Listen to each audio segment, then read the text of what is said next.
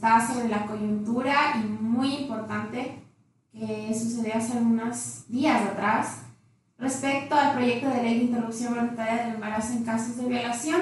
Y como sabemos, el proceso en la asamblea eh, pues ya terminó con la reunión en la comisión, el primer y el segundo debate, y lo que correspondía era el veto presidencial que lo tenía que dar eh, Guillermo Lazo, podía ser un veto total eh, o veto parcial, que fue lo que sucedió.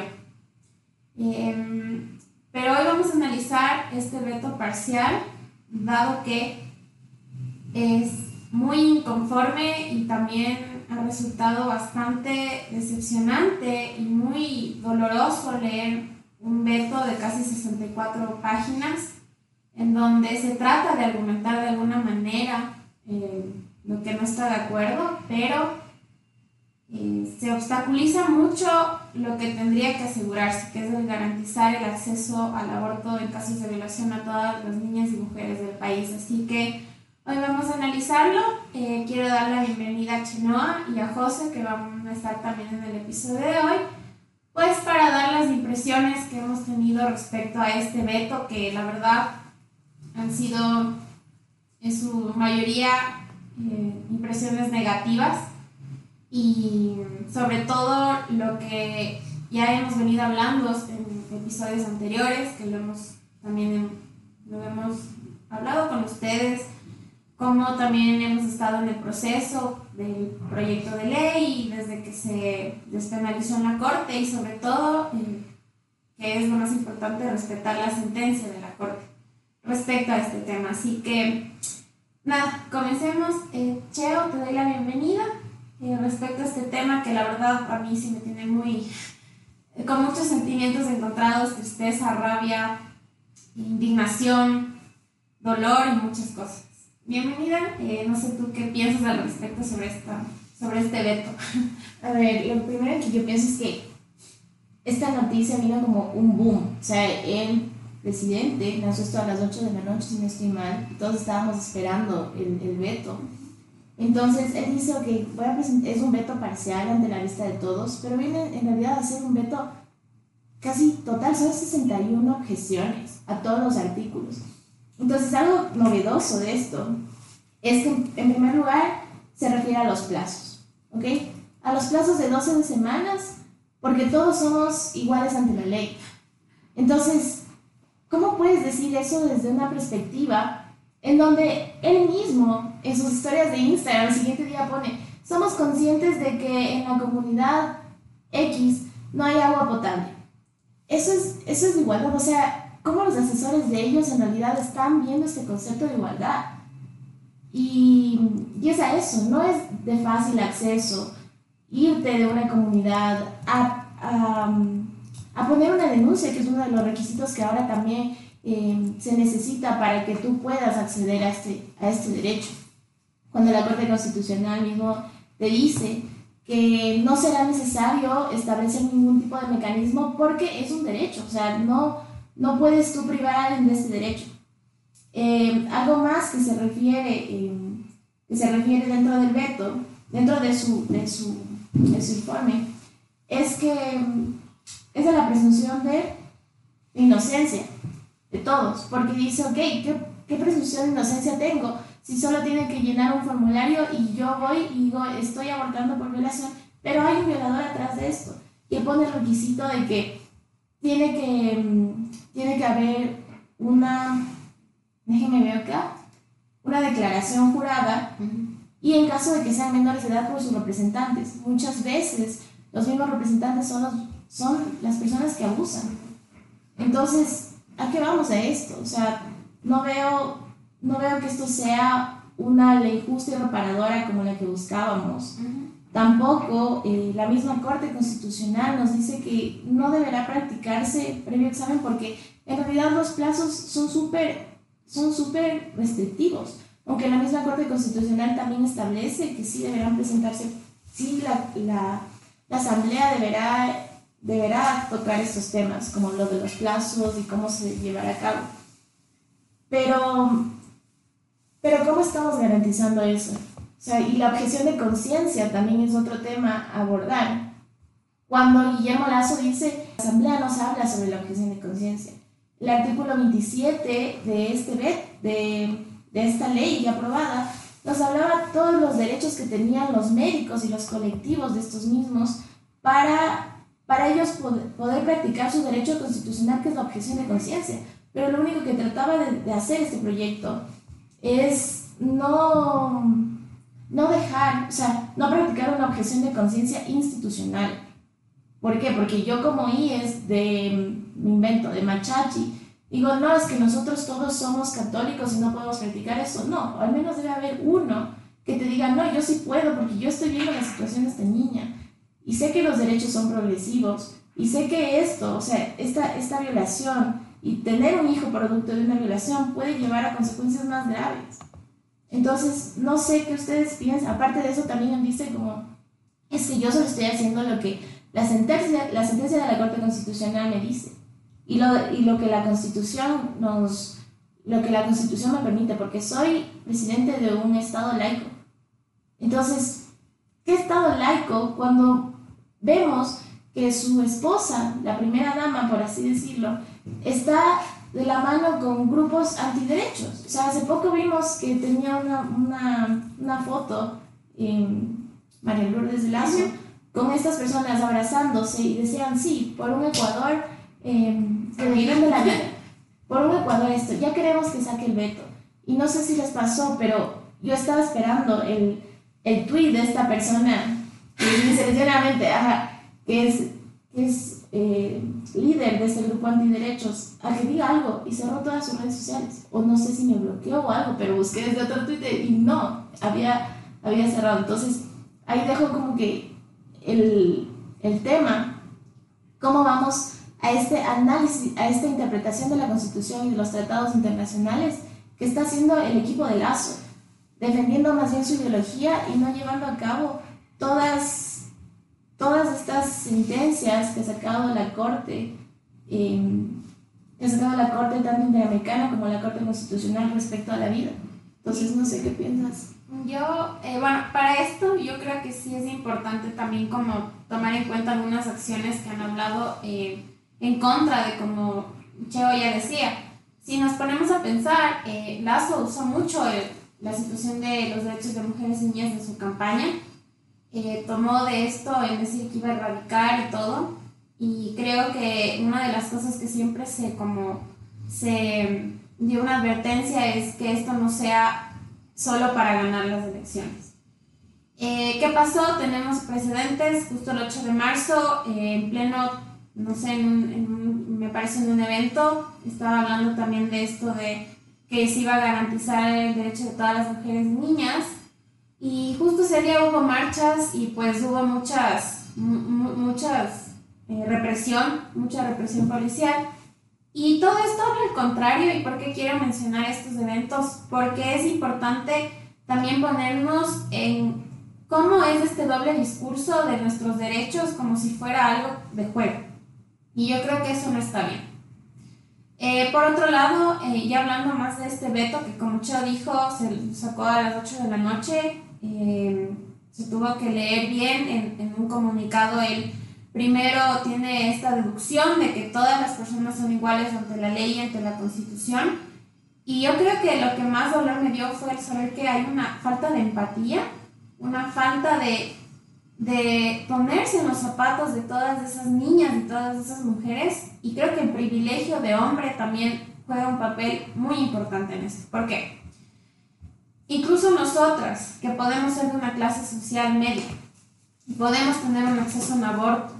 Pensemos en aquellas niñas de ruralidad, en aquellas mujeres que están lejos de las ciudades, en aquellas mujeres niñas que viven con el violador. O sea, no me cabe en la cabeza cómo alguien puede en un veto referirse a que somos todos iguales ante la ley cuando eso incluso ya se puede tornar una discriminación. Y la Corte muy claramente dice en su sentencia, porque si vamos a que Lazo está como tratando de argumentar que en la sentencia se dice esto, en la sentencia pues parece que él también tiene esta lectura selectiva. ¿Qué quiere decir? Cosas que, ah, esto me importa, pero no, yo tengo la sensación de que ni siquiera leyó la sentencia en su completa, ni siquiera leyó la sentencia a fondo en un análisis y, y la Corte lo dice. Si se necesitan mecanismos diferenciados para todas las mujeres y niñas, dependiendo de su situación, porque muchas están incluso expuestas a una doble vulnerabilidad, pues hay que aplicarlos. Entonces, él quiere unificar a 12 semanas para tanto niñas y mujeres como niñas y mujeres eh, en, en, estos casos específicos. Ya de por sí en la asamblea se bajaron los plazos de una forma terrible a 12 semanas, que en lo personal yo, Doménica Rodríguez, no estoy de acuerdo, pero el bajar a 12 semanas en todo a mí me parece algo, a mí sí me causó un dolor ver cómo la, o sea, Lazo en su papel desde este privilegio no entiende estas realidades. Y él, el argumento que usa ser iguales entre ley me parece lo más eh, vergonzoso que puedes usar en esta, como venimos diciendo hace mucho tiempo, en esta ley justa y reparadora. Reparadora, justa. Eso no es nada justo, eso no es nada reparador. Eh, por un lado. Por otro lado, eh, me preocupa también este sentido de que mientras veía el veto, él muchas veces eh, repite y reitera que él es un hombre que defiende la vida desde la concepción, que es un hombre que, eh, católico, eh, pero en su papel de presidente él tiene que estar respetando. Yo no entiendo por qué tanta, tanta reiteración en eso. Si él no tiene por qué reiterar. Pero si te das cuenta como que este, este veto que plantea él parte de que todas las mujeres mienten, y todas van a abortar, y todas van a empezar a abortar. Hacer filas, claro. porque sí, porque las mujeres mienten y nosotros, o sea, aún no se da esta idea de que siguen revictimizando. O sea, suena súper siempre repetimos, pero es mi cuerpo, mi decisión. Así como tú quieres y te vas y te haces cualquier cosa en tu cuerpo. Nadie te debe Y no es, no, o sea, en una ponderación de derechos, tenemos derechos sexuales y reproductivos. O sea, en verdad, y esto me permite a mí hacer una libre elección de qué voy a hacer conmigo, pero teniendo también como que partir desde esta idea en una educación sexual integral, de la cual siempre hablamos como que eso, hablamos también de esto, pero ¿qué está haciendo el Estado? O sea, ¿qué hace el Estado para empezar a educar a las personas en el, sexualmente? Es esto, es esto que hablábamos una vez, dijimos, pasa mucho en las violaciones de que mi tío me está tocando la galletita. ¿Qué está y la gente no entiende, o sea, en verdad pasa mucho esto y pasa más en la ruralidad y cuando tú te pones a pensar en, en eso es una realidad muy distinta porque yo en la escuela te decía, claro, ok, me están, eh, puede, mi tío me, me, está tocando mi parte pero es muy diferente a que me toque la galletita, o sea, se interpreta mal y personas con no educación. integral, y creo que esto ya se habló, por ejemplo lo que la Cheo decía es importante porque el pedir, la Corte es muy clara en decir que si es que hay mecanismos que eh, obstaculicen el poder acceder al, al, al, aborto, a la interrupción voluntaria, pues estos no deben ser. Entonces, ¿qué pasa? se analizaba, y esto muchas expertas en Twitter, en estos debates que se han dado, decían, ¿cómo tú puedes pedirle notariado algo, por ejemplo? o una declaración o algo, si el padre es el que viola, el que está violando a su propia hija, o sea, son realidades que yo creo que Guillermo Lazo no dimensionó, ni dimensiona hasta ahora, el entender eso, o sea, yo en la lucha me pongo en los zapatos de esas niñas y mujeres, ni siquiera lo hago por mí, porque yo sé que tal vez puedo tener otras, otro acceso para eso pero se le, se le fueron más allá, yo quiero hacer esta reflexión más allá de lo jurídico y de lo que tiene que estar pegado a la sentencia que no lo está. Él quiere argumentarlo por todos lados del veto y como decía, me preocupa mucho esta reiteración continua de que es católico. Sabemos muy bien eso. Incluso creo que como Cheo y es importante también mencionar, la primera dama juega un papel muy esencial en esto porque ella y todos estos de conocimiento público en su Twitter, ella en sus redes, ha manifestado que está en contra de todo esto. Entonces, yo me pregunto como, ¿hasta qué punto también hay esta sensibilidad dentro de, cuando tú haces un veto, el ser tan cruel con estas niñas y mujeres, en pedir eh, los requisitos, en decir qué significan los plazos, en que la objeción de conciencia tiene que ser así o diferente para hospitales públicos o privados, me parece algo que me indignó mucho, que mientras, mientras veía tuve que hacer muchos pares en el veto porque te pones a pensar y dices, o sea, que nos encontramos, en qué siglo estamos, porque a veces digo, no puede ser que estos privilegios de hombres, incluso de las mismas mujeres, no entiendan lo que es la reparación, no entiendan ese dolor tan grande que es pasar por algo así como una violación y que todavía se ven a argumentar en un veto. Y como decía la ni siquiera debería ser un veto parcial, ¿no? Porque incluso estos movimientos o estas personas que están a favor querían el veto total. Incluso estaban disgustados con ese veto parcial que para mí es vergonzoso en su totalidad. Y sobre todo no hay un argumento que tú digas de peso y a mí como me, me, me molesta demasiado esta cosa de que nosotros sabemos que, por ejemplo, Guillermo Lazo es un hombre católico cree en la vida desde la... Pero no era necesario tampoco en ese veto también, por ejemplo, mencionar los, los votos, no sé, de, la sentencia respecto a, lo que estaban en contra. Entonces son cosas que yo creo que son selectivas y que trató de taparlo en el veto y seguía poniendo su posición personal. O sea, tú puedes decir que yo voy a argumentarte esto porque lo hemos visto, pero en la sentencia es clara. Y por ejemplo, a mí me encanta el voto de, del juez Ramiro Ávila que habla de todo esto. Ponen las estadísticas, la, la sentencia es muy clara en estadísticas, en esta realidad de niñas y mujeres, en los movimientos que han hecho esto que pase, que, que, que se pueda dar este progreso para la ley, para el aborto por violación. Y de verdad es doloroso después ver, encontrarse con un veto que, como la chica decía, 61, 61 textos alternativos que y la, la ley tiene como 67 artículos. Entonces, es, es algo que a mí sí me causa una indignación y como ciudadanos creo que tenemos el derecho totalmente de criticar, de analizar y de hasta cierto punto fiscalizar, porque al final tenemos ese derecho, él es presidente del Ecuador y no tenemos por qué también este, agachar la cabeza y decir, bueno, esto no, porque esta lucha va a seguir, o sea, no es que nos vamos a quedar y decir, ah, bueno, no, eh, creo que con esto está muy claro qué posición tiene respecto a los derechos de niñas y mujeres. Ha habido también mucho silencio por parte de muchas instituciones públicas, de muchas autoridades que deberían estar poniendo, y es también este miedo a qué puede pasar si es que ellas dicen algo. Entonces, ¿qué pasa? Ahorita la posición es que los movimientos feministas que han logrado esto, todas estas defensoras de derechos de, eh, las mujeres están como tratando de analizar y ver cuáles son estas, eh, estas, estas impresiones que deja esto.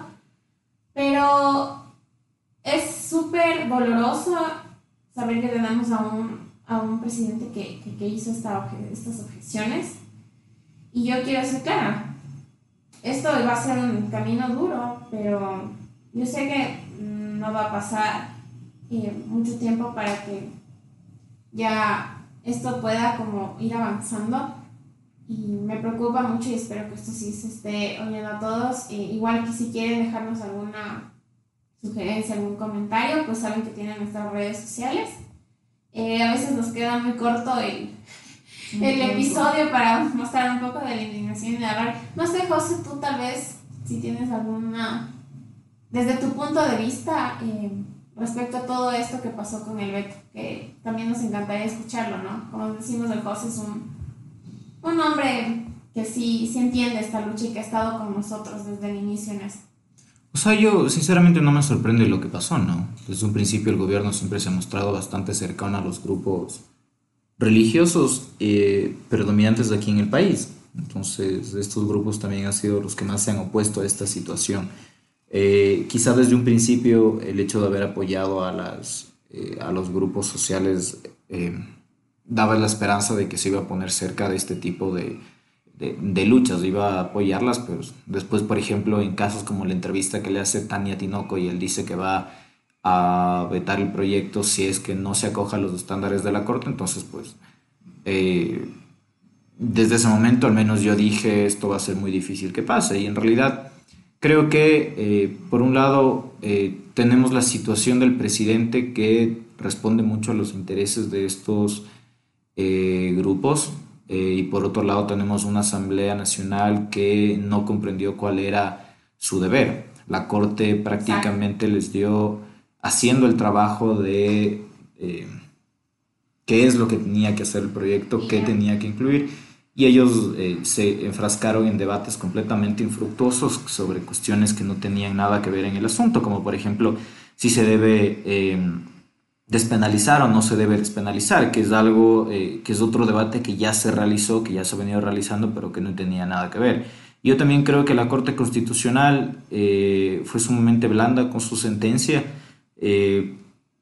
quizá intentó dejarle al legislativo, bueno, no quizá, de hecho, le dejó al legislativo esta capacidad para poder em, formular leyes eh, que emanan prácticamente de esta concepción clásica del legislativo como aquel poder de representación popular, pero eh, yo creo que también fue un actuar sumamente débil en tanto se puede ver, por ejemplo, en el caso de la Corte Constitucional de Colombia que directamente estableció plazo, requisitos en, una, en su sentencia. Entonces, eh, ¿Qué creo yo? Eh, esto no es una falla quizás solo del presidente, sino una falla del sistema en su conjunto.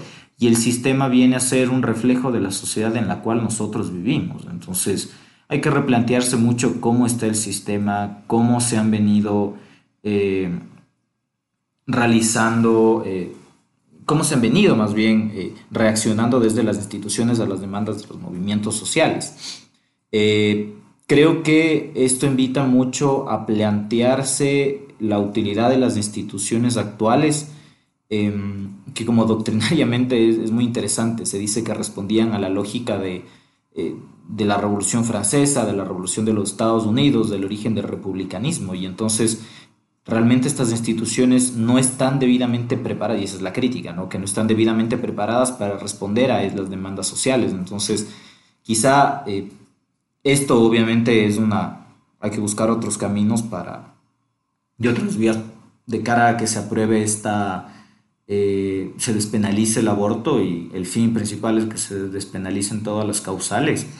Pero algo que yo creo fundamental y crucial en este preciso momento es eh, empezar este debate sobre si es que el sistema como tal está correcto, si es que, por ejemplo, el legislativo verdaderamente nos está representando si es que la toma de decisiones por parte de la presidencia realmente es inclusivo y representando nuevamente al sector de la población que lo eligió.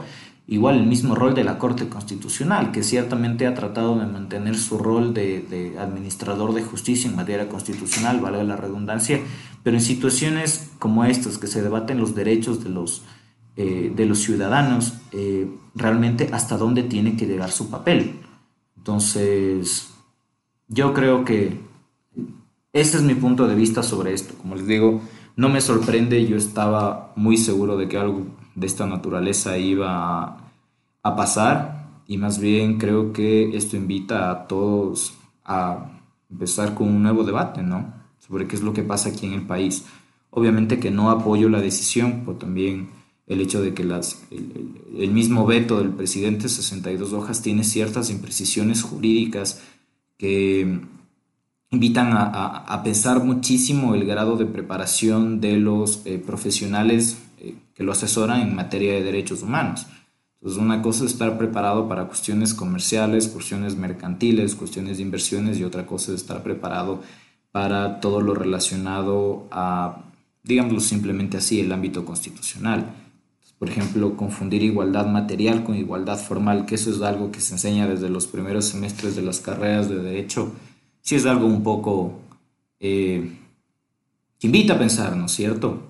¿Quiénes conforman este equipo asesor? Incluso la secretaria de Derechos Humanos, ¿qué papel toma el momento de la asesoría del presidente? ¿no? Eh, eso, eso es básicamente lo que creo. Bueno, eh, yo estoy de acuerdo con José. respecto a esto también de los asesores, ¿no? Si es que tú estás haciendo algo un poco mal, ahí debe haber un equipo que te dirija a lo que tienes que hacer bien y es penoso, penoso de verdad, no sé con quién se rodee, quién sea su equipo de asesores respecto a estas situaciones, pero sí es doloroso, como decía uno, esto que hizo Lazo, dos, el silencio de muchas autoridades y tres, el equipo también un poco que lo asesora em, respecto a esto que, que, como el José dice, estas cosas de confundir eh, cosas jurídicas que son básicas para poder argumentar y tratar de justificar un veto parcial porque no le pareció, ¿no? Esa es mi, mi lectura. Pero bueno, eh, se queda corto el tiempo en el episodio. Muchas gracias por escucharnos. Igual pueden dejarnos sus mensajes en nuestras redes en Twitter, en Facebook y también en Instagram. Siempre estamos aquí para escucharles y también saber qué opinan. Eh, nos despedimos. Chao. ¿Algo para cerrar esto? No, nada más. eh, quería solo acotar que incluso el veto podría llegar a acciones, ¿no? Acciones constitucionales que tenemos para el cumplimiento de esta misma. Y, eh, pero eso será tema de otro podcast. Hasta aquí mi intervención. Gracias a todos, nos vemos.